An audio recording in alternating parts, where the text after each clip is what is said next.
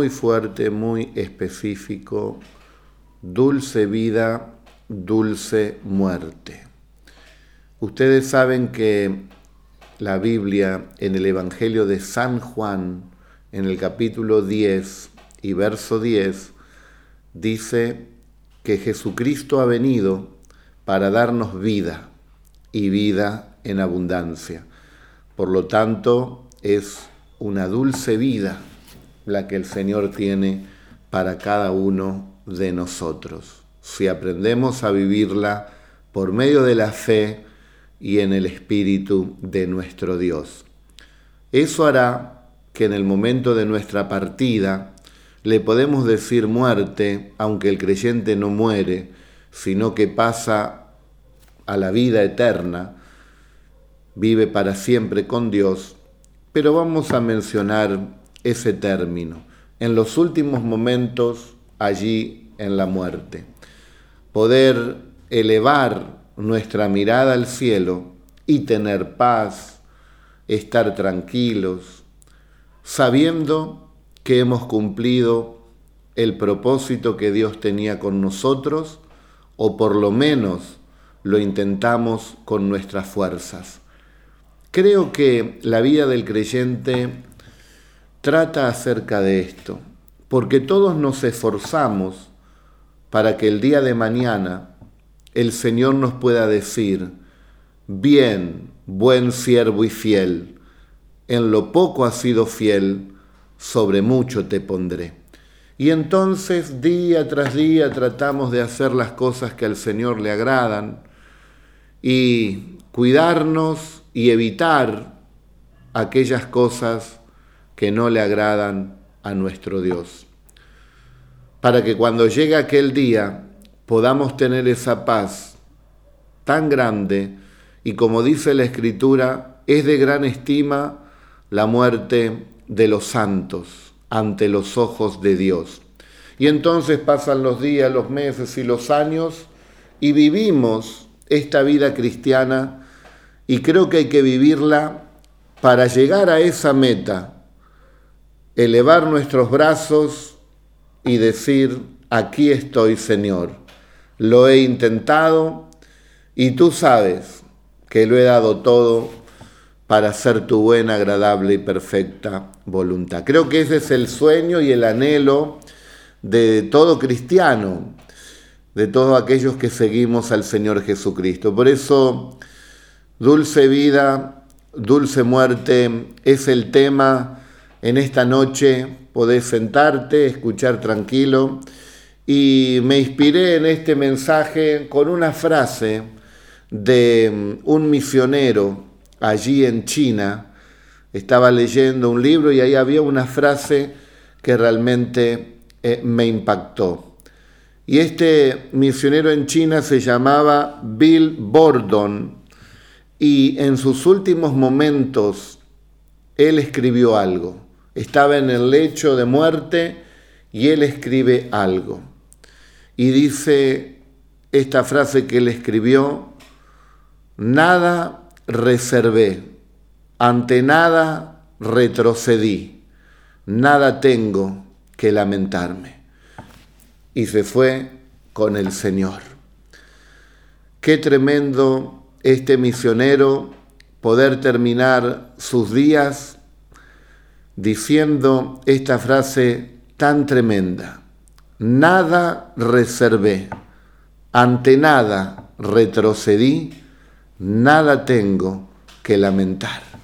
Y ahí se fue con el Señor. ¿Cuántos quieren terminar esta carrera de la fe de esa manera? Vamos a dos ejemplos que tomé. El primero del más grande, ¿eh? que nada reservó, que ante nada retrocedió y que lógicamente de nada tenía que lamentarse porque lo hizo absolutamente todo y lo hizo bien. Ustedes ya saben de quién voy a hablar en este primer ejemplo, el ejemplo por excelencia, el más grande, el más poderoso, el que vivió entre nosotros, el que fue tentado en todo y no pecó, nuestro gran Señor y Salvador Jesucristo. Hablemos entonces del Maestro de Galilea que nada nada reservó. No reservó su amor ante una humanidad con tanta necesidad. No lo reservó hasta el día de hoy, porque sigue brindando ese amor amplio a cada uno de aquellos que se acercan con confianza y con fe. El que viene a mí, dice él, yo no le echo fuera. De tal manera amó Dios al mundo, ¿eh? un gran amor. Dios no reservó absolutamente nada de su amor. No reservó su perdón. Nos perdonó a todos nosotros. Hace dos mil años que viene perdonando a todos los pecadores que le piden perdón.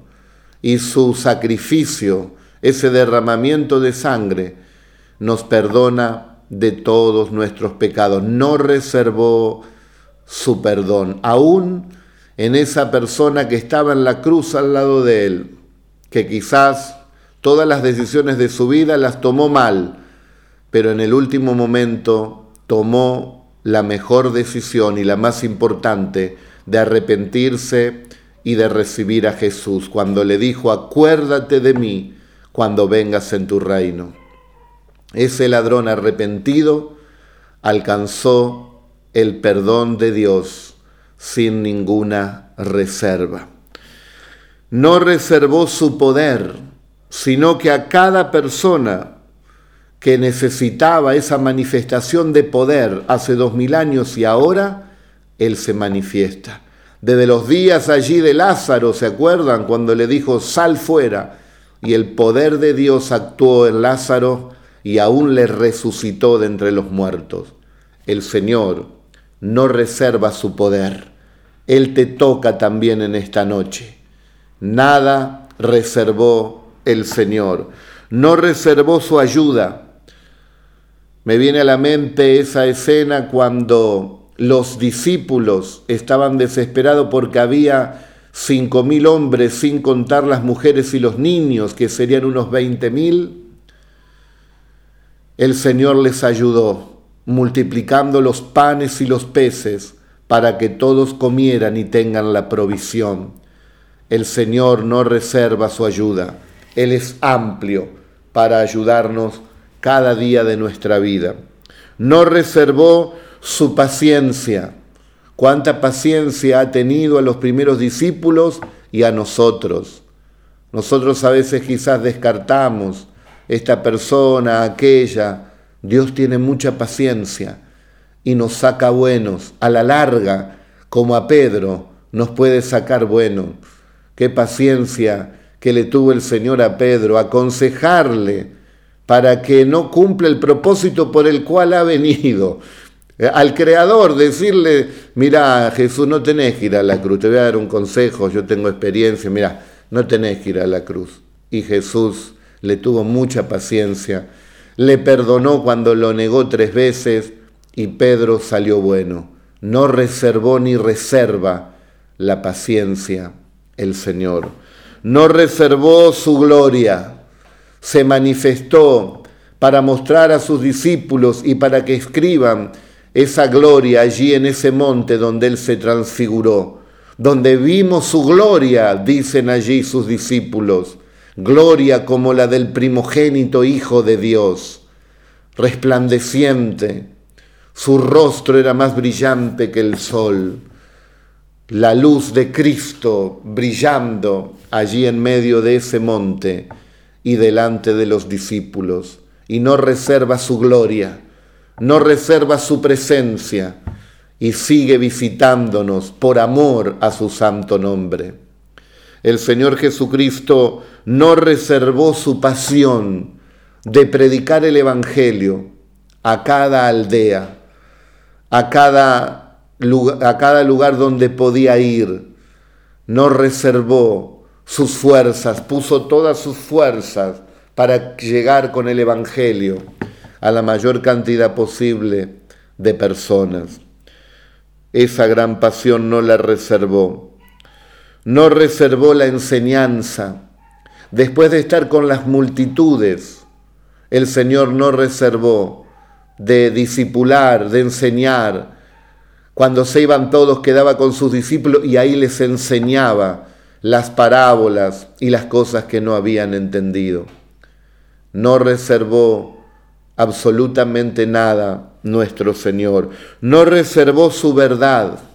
Él la compartió con todos, con los judíos, con los gentiles, con los romanos, con los fariseos. Aún los fariseos temblaban ante la gran verdad que salía de sus labios, donde no hay engaño ni hubo engaño jamás en su boca. Aún tembló Pilatos, este gobernante romano, cuando se encontró, al preguntarle qué es la verdad, se encontró con la verdad misma. Yo soy la verdad, podía decir el Señor.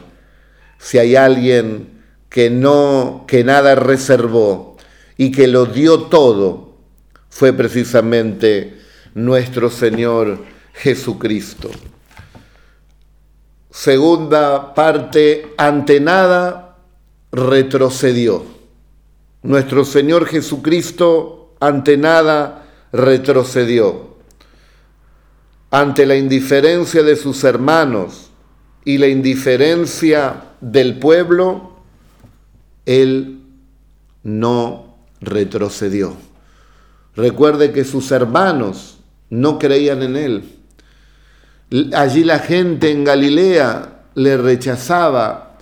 El hijo del carpintero no podía hacer muchos milagros allí. Sin embargo, él no retrocedió. No retrocedas. Vos tampoco ante nada retrocedas. El tema de la gente es un tema de la gente. Si no te quiere aceptar es un tema de la gente. Vos amalos a todos. Dale testimonio a todos. Predicales a todos. Al mismo Señor Jesucristo le rechazaban, pero él no retrocedió. No retrocedió ante la tentación del diablo allí en el desierto, que lo tentó tres veces él no retrocedió, Él no abandonó ese clamor, esa búsqueda a su Padre en oración y en ayuno. No retrocedas, sigue buscando a Dios en oración, en ayunos, en integridad, en fe. No retrocedió ante la incredulidad, el odio y la envidia de los fariseos no retrocedió ante el rechazo del pueblo judío. A los suyos vino, pero los suyos le rechazaron. El Hijo de Dios, el Hijo que nació allí precisamente en Belén, en Tierra Santa, un judío más entre ellos, los suyos le rechazaron, pero el Señor, ante nada, retrocedía, bendito sea su nombre. Ante la calumnia despiadada del pueblo y de los fariseos que le decían blasfemo, loco, falso, engañador, Belcebú, no retrocedió ante esa blasfemia que decían hacia él. Ante situaciones difíciles, él enfrentó las tormentas, el mar, los peligros cuando querían tirarlo allí de una montaña al Señor y el Señor de una manera hábil pudo salir victorioso.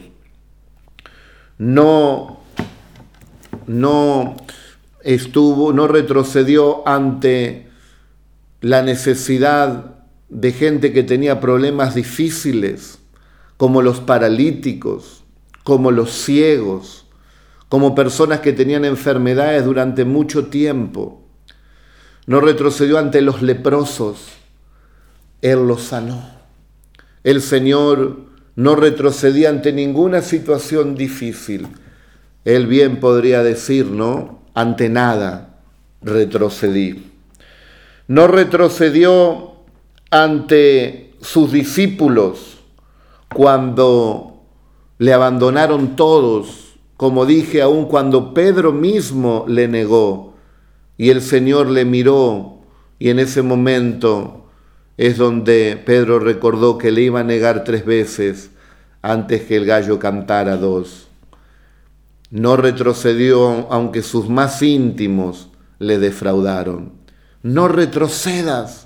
Ten una vida dulce como el Señor Jesucristo. Esa vida abundante que no te hace retroceder ante nada, ni tampoco nada reservas, sino que todo lo das y ante nada vas a retroceder. No retrocedió ante su inminente muerte allí en Getsemaní.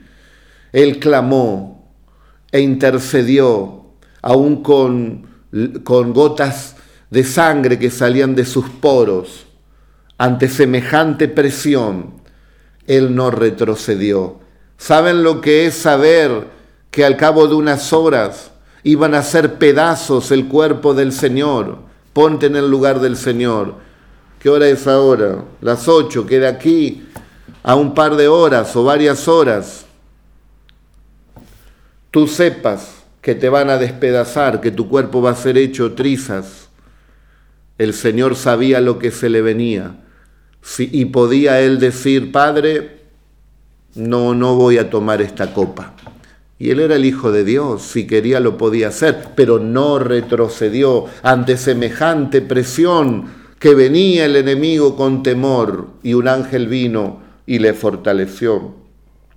No retrocedió ante el satánico látigo romano, no retrocedió ante los terribles clavos que lo clavaron allí en la cruz no retrocedió ante esa corona de espinas, ante las bofetadas cuando le arrancaban también la barba, no retrocedió. Ante nada retrocedió.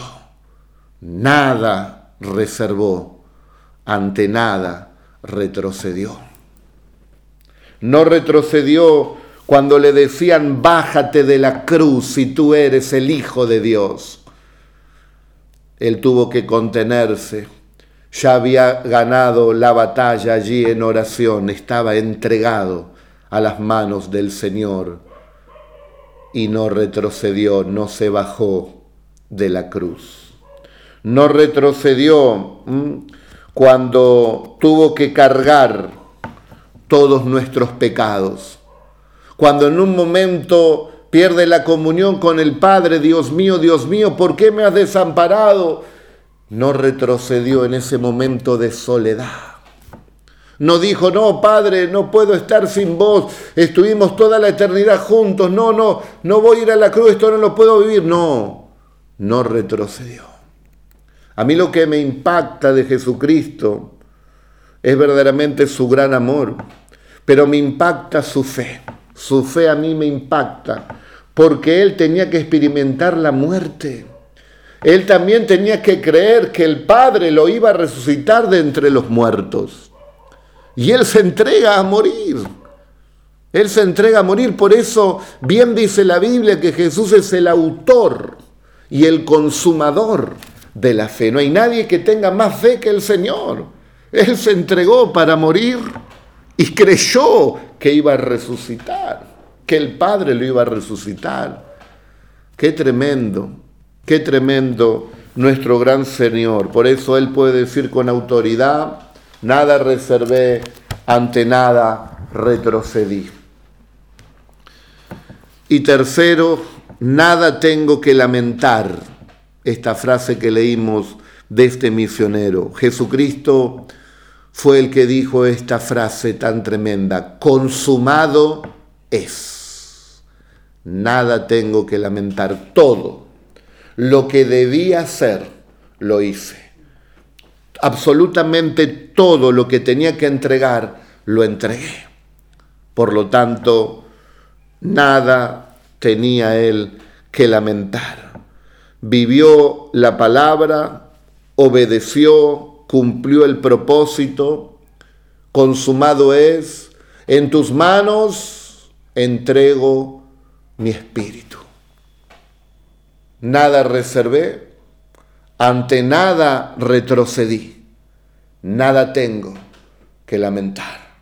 En tus manos entrego mi espíritu. Qué tremendo, ¿no? Qué tremendo. Imítenme a mí, decía el apóstol San Pablo, como yo trato de imitar a Jesucristo, como yo imito a Jesucristo, decía él. Qué tremendo. Bueno, Jesucristo puede cumplir y cumplió, mejor dicho, al pie de la letra esta gran frase de este misionero que le repito el nombre, Bill Bordon. Nada reservé, ante nada retrocedí, nada tengo que lamentarme. En el lecho de su muerte hizo esa frase. Vamos a hablar ahora de un hombre como nosotros, el apóstol San Pablo, que él era Saulo y se tuvo que convertir, como nos convertimos nosotros. Y él llegó a una buena medida, una buena estatura. No sé si llegó a la estatura de Cristo, pero llegó a una buena estatura espiritual donde haremos bien en, en, tomar ejemplo de este gran hombre de Dios. Él vivió a pleno, él vivió a pleno su vida. Y cuando decimos vida dulce, para tener también una, una muerte dulce, nos estamos refiriendo a esa vida abundante, a esa vida de entregarnos por completo, de disfrutar en plenitud esta vida abundante que Cristo nos ha dado, que no nos reservemos nada. A veces decimos, bueno, mañana, pasado, no nos reservemos nada, vivamos cada día como si fuera el último y ante nada retroceder, no vamos a retroceder y por lo tanto no tendremos que lamentarnos en aquel día, sino que podemos decir, lo he intentado, aquí estoy, en tus manos encomiendo mi espíritu. ¿O acaso la vida cristiana no trata de eso? No trata de vivir una vida en obediencia a Dios. Cuando digo una muerte dulce es terminar esos días sabiendo que le hemos obedecido a nuestro Dios. Por eso Dios dice que Él tiene en alta estima la muerte de los santos. El apóstol San Pablo nada reservó. Él no reservó la enseñanza. Maestro de los gentiles, preparaba a los pastores cuando él terminaba allí una misión abría iglesias y dejaba establecido hombres fieles para que continuaran la obra. Predicó todo lo que pudo en todos los días que el Señor le dio. Usó todos los medios disponibles para llegar a distintas partes de este mundo, a distintas islas de ese tiempo, y pasó también distintas pruebas. Él no reservó el orar, no reservó el ayunar, el vigilar, es el ser un ejemplo como misionero y como apóstol. Como dije, estableció iglesias y tampoco él reservó el fluir en los dones del Espíritu. Él era un instrumento donde oraba y se sanaban los enfermos. Nada reservaba el apóstol, tenía una gran pasión por Jesucristo, aun cuando le picó una víbora en la isla de Malta, la víbora habrá muerto, pero Pablo no murió. Mientras todos esperaban que se hinchase, él no se hinchó nada, no murió. Aunque bebiera en cosa mortífera, aunque te picara una víbora mortífera, no morirás si está esa pasión, si está esa búsqueda, esa vida poderosa que vivió Pablo, no reservó los frutos del Espíritu. Por eso con gran sabiduría escribió gran parte del Nuevo Testamento y la mayoría de las cartas apostólicas las escribió él y gran parte de la doctrina apostólica él mismo la escribió. No reservó nada del conocimiento y de la sabiduría que Dios le había dado. No reserves nada, lo que Dios te da compártelo. Sé de bendición también para otras personas. No reservó de trabajar más que todos los apóstoles. Yo he trabajado más que todos, dice él. No midió si uno trabajaba un día, dos, no, él decidió trabajar más que todos.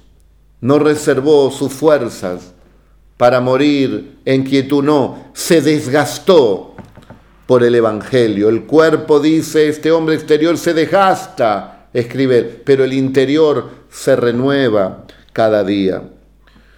No reservó sino que él se arriesgó, hermanos, no reservó, él, él creyó, no dudó, él se entregó por completo. El apóstol Pablo no reservó absolutamente nada, ni siquiera reservó cuando, cuando el Señor allí le dio un llamado donde estaban predicando aún en Atenas llegó. Y dice que Pablo los esperaba en Atenas y se enardecía su espíritu al ver la ciudad en idolatría. No, no reservó esa pasión por Jesucristo, se desbordaba por predicarles la verdad. No le importaba lo que podían opinar los demás, él no reservaba nada de lo que Dios le daba. Segundo, este apóstol San Pablo tampoco ante nada retrocedía. Aquí en, en Segunda de Corintios, en el capítulo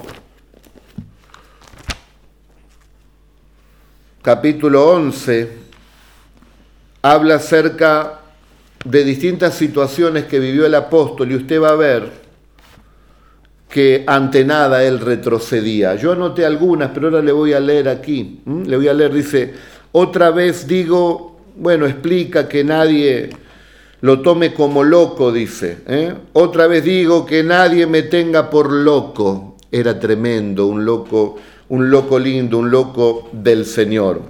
Pero bueno, él dice en un momento, ya que muchos alardean de tantas cosas, permítanme esta locura y comienza a decirles lo que yo llamo que ante nada él retrocedió.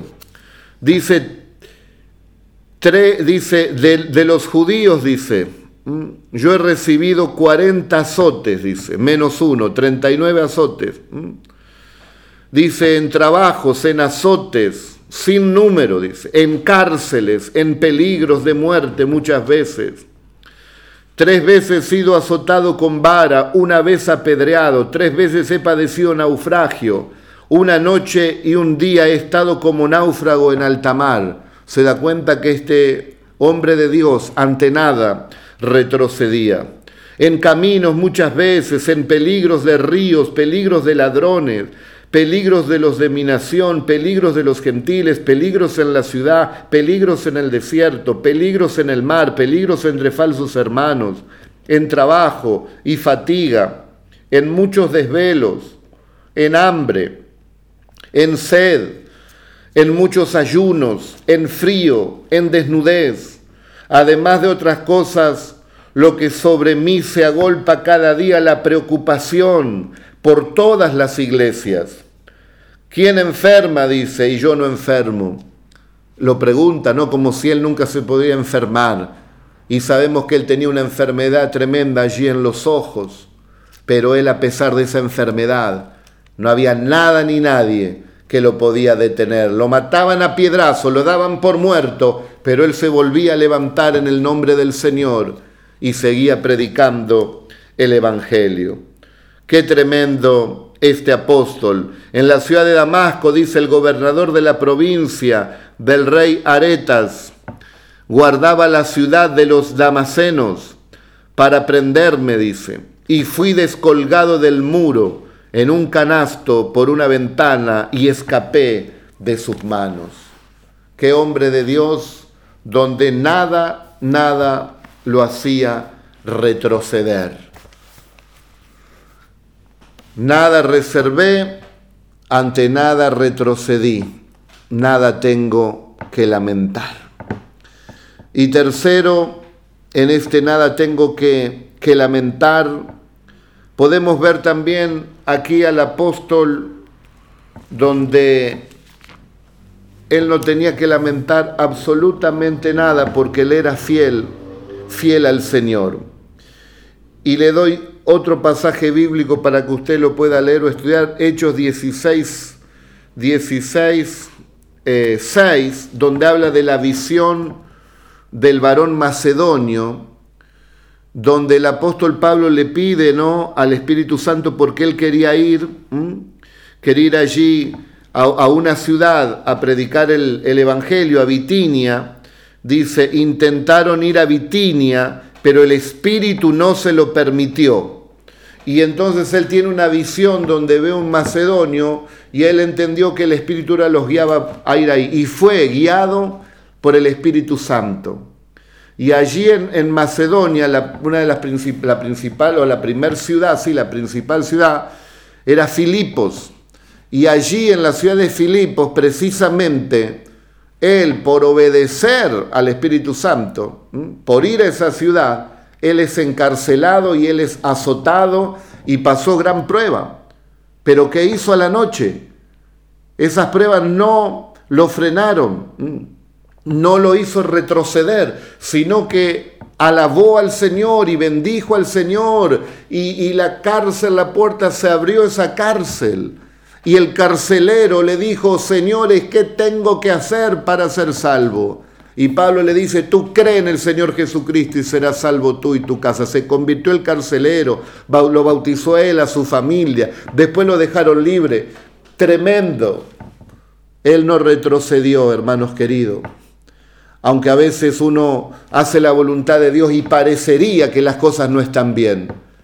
No retrocedas, sigue adelante, porque el Señor es fiel y tiene el control. Y tercero, ante nada se tuvo que lamentar. Mire lo que escribe a Timoteo, segunda carta 4.7 de Timoteo. He peleado la buena batalla, he acabado la carrera he guardado la fe. Has peleado la batalla, en medio de la prueba tú sigues adelante. Has acabado la carrera, estás perseverando cada día y has guardado la fe. No han podido las pruebas quitarte la fe o achicarte la fe para que mengue tu fe. Cristo ora por nosotros para que no mengue nuestra fe como oró por Pedro cuando era zarandeado por Satanás, y yo he rogado, dice, para que no mengüe vuestra fe. Por lo demás, dice, me está guardada la corona de justicia, la cual me dará el Señor juez justo en aquel día, y no solo a mí, sino también a todos los que aman su venida. Queridos hermanos, tenemos que tomar este ejemplo de la palabra del Señor, de este hombre de Dios que el Señor permitió que escriba gran parte del Nuevo Testamento para que también podamos imitarlo así como él imitó a Jesucristo y pelear esta buena carrera de la fe.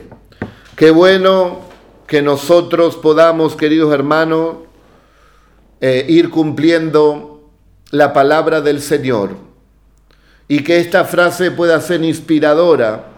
Si bien la palabra de Dios es la que nos nutre, nos llena, nos edifica, quizás esta frase sea un disparador para tu vida, para que vos también puedas cumplirla, para que nada te reserves, para que ante nada retrocedas y para que ante nada tengas que lamentarlo y nada tengas que lamentarlo en ese último día. Qué bueno que todos podamos, hermanos, cumplir y entonces podremos tener en aquel día, si el Señor no viene antes, esa dulce partida en paz en los brazos del Cordero. Nada reservé, ante nada retrocedí, nada tengo que lamentar. Lo hizo el Señor Jesucristo lo hizo el apóstol San Pablo, lo hicieron muchos hombres y mujeres, siervos y siervas de Dios que están aquí en la Biblia, lo están haciendo muchos hombres y mujeres también de Dios y ahora nos toca a cada uno de nosotros de no reservar absolutamente nada, de que podamos vivir a pleno esta vida abundante que Dios nos dio por medio de la fe. Tú no podrás comprobar el gran poder de Dios y su mano poderosa hasta que te animes a hacer lo que es imposible. Entonces verás cómo el Señor, de una manera poderosa, actuará también a favor de tu vida. Anímate a creer cuando nadie quiere creer. Anímate a creer cuando es difícil de creer. Entonces verás la mano poderosa, omnipotente de nuestro Dios, obrando a favor de tu vida. No retrocedas ante nada, ante ninguna prueba. No hay ninguna prueba que te haya sobrevenido que no la puedas soportar.